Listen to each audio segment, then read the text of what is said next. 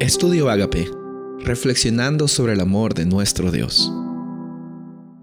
El título de hoy es Del orgullo a la humildad. Daniel capítulo 4 versículo 37. Ahora yo, Nabucodonosor, alabo, engrandezco y glorifico al Rey del cielo, porque todas sus obras son verdaderas y sus caminos justos, y él puede humillar a los que andan con soberbia.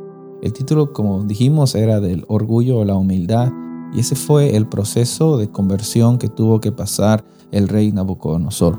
Hay muchas personas que dicen que el orgullo es el origen de todos los males, de todos los pecados, de todo eh, los problemas que hay en nuestra sociedad. Si bien es cierto, eh, es parte del orgullo, es también nuestra condición pecaminosa la que impide de que nosotros nos deshagamos del orgullo y empecemos a considerar que hay un Dios que es el Dios soberano sobre todo, que desea también tener una relación con nosotros y también tenemos un deber con las personas que son nuestros semejantes, los que están alrededor de nosotros, que también tienen ellos sueños, tienen eh, derechos, tienen anhelos, tienen eh, la oportunidad también de reconocer de que Dios también actúa en la vida de ellos también.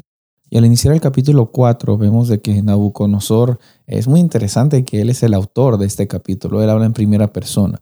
Nabucodonosor dice de que es necesario de que él cuente las cosas que Dios ha hecho por medio de él en su vida.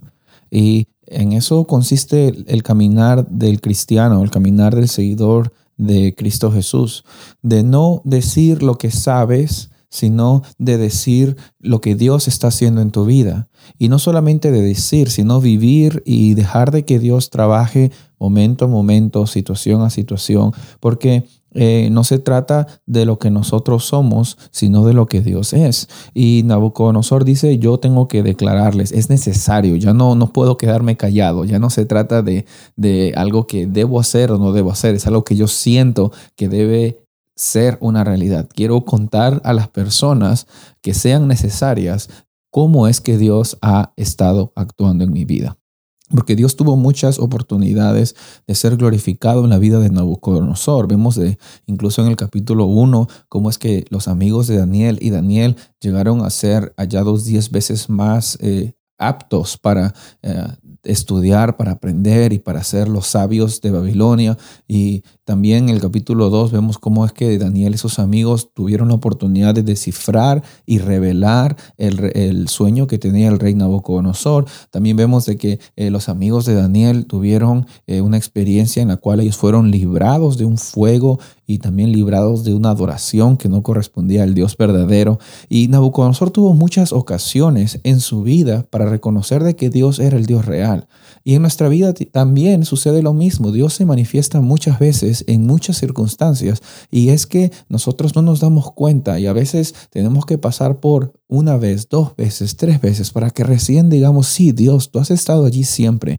Yo soy el que he, sido, eh, ciego, no he podido darme cuenta de cómo es que tú has estado presente. Y, ese proceso del orgullo a la humildad fue un proceso quizás largo en la vida de Nabucodonosor, duró años y, y duró específicamente siete años de humildad intensa en la cual él prácticamente participaba con las bestias del campo. Y no sé cuánto tiempo tú y yo tengamos que pasar por este proceso de humildad, por este proceso de reconocer de que Dios está al control, pero es para nuestro bien. Es para nuestro bien saber de que eh, no se trata de nosotros ni de lo que tenemos. Eh, es, es para nuestro bien saber de que nosotros tenemos un principio y un fin. Pero no se trata de nosotros, sino de las misericordias que Dios tiene en nuestra vida. En este capítulo 4 hemos visto de que Nabucodonosor empieza en primera persona hablando sobre lo que Dios ha hecho en su vida. Y de la misma forma, hoy Dios anhela de que muchas personas lo conozcan a Él, no por lo que tú dices de Él, sino por lo que Dios está actuando en tu vida. Que sea una hermosa oportunidad de que su nombre sea glorificado. Soy el pastor Rubén Casabona y deseo que tengas un día bendecido.